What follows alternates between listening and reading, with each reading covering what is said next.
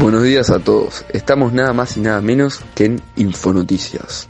Mi nombre es Joaquín Bosch y estamos junto a Felipe Lascombes y Lucas García y Garza, dos hombres muy cultos e interesantes. Hoy primero va a hablar Lucas de salud o economía, análisis de datos, índices económicos, letalidad del virus y camas ocupadas. Después yo voy a hablar del polémico tema de Vicentín y por último, para cerrar, Felipe va a hablar de la crisis económica, la otra pandemia, qué podemos esperar con la inflación, la pobreza, el desempleo, la negociación de la deuda, el dólar y muchas cosas más que nos tienen muy preocupados a todos los argentinos.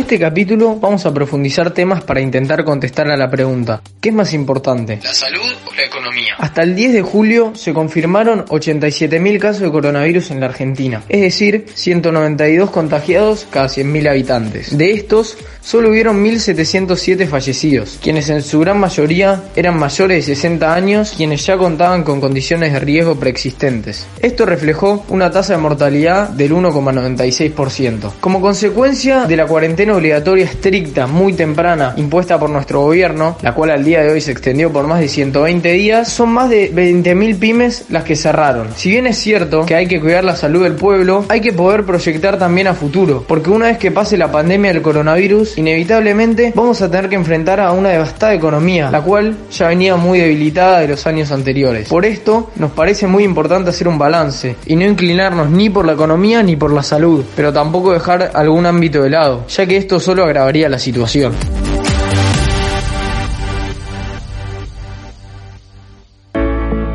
Este mensaje del presidente es muy negativo, ya que las empresas tienen miedo que las estaticen. Esto baja las importaciones, ya que los extranjeros les da miedo que les quiten la empresa. El principal objetivo de esta medida es salvar el empleo de muchos trabajadores, pero no tiene ningún sentido salvar empleo para endeudarse con todo el país. Yo creo que esto no es ninguna medida para tener un futuro plan comunista, sino que se trata de un error del presidente que solo piensa en los trabajadores de esa empresa y no está viendo el otro lado de la moneda.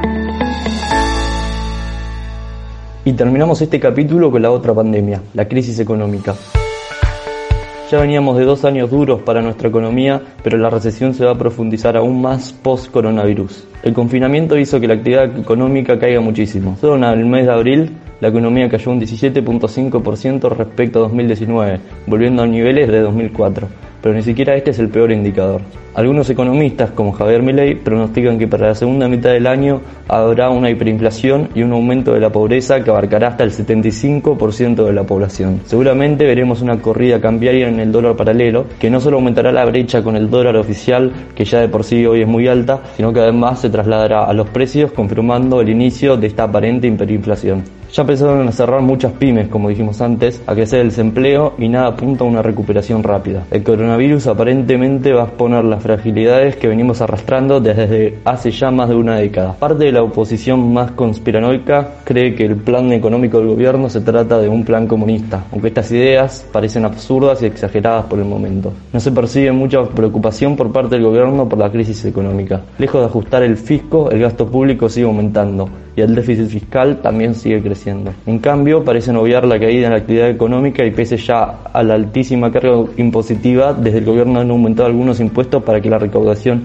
crezca. Según mi ley, la crisis que se avecina será incluso peor que la del 2001 y que desde el gobierno no la van a poder controlar. El presidente, las pocas veces que se ha manifestado sobre este tema, ha dicho que prefiere la vida y que la culpa no la tiene la cuarentena, sino la pandemia. Además, también ha dicho que él no cree en los planes económicos, sino en las metas. Además de todo esto, Argentina tiene el problema de la deuda externa, aunque parece que por fin se va a lograr un acuerdo con los acreedores. El plan del gobierno es ofrecer alrededor de 53 centavos por dólar y extender unos años el plazo. Este tema de la deuda es trascendental para que la única fuente de financiamiento del Estado no sea la emisión monetaria. Las últimas semanas, este inminente acuerdo con los bonistas hizo que las acciones argentinas aumenten en los principales centros financieros del mundo. Es aquí cuando tenemos el ejemplo del Mercado Libre que superó los mil dólares por acción en Wall Street. Aunque si se cumplen estos pronósticos que tienen algunos economistas, probablemente esta situación se revierta.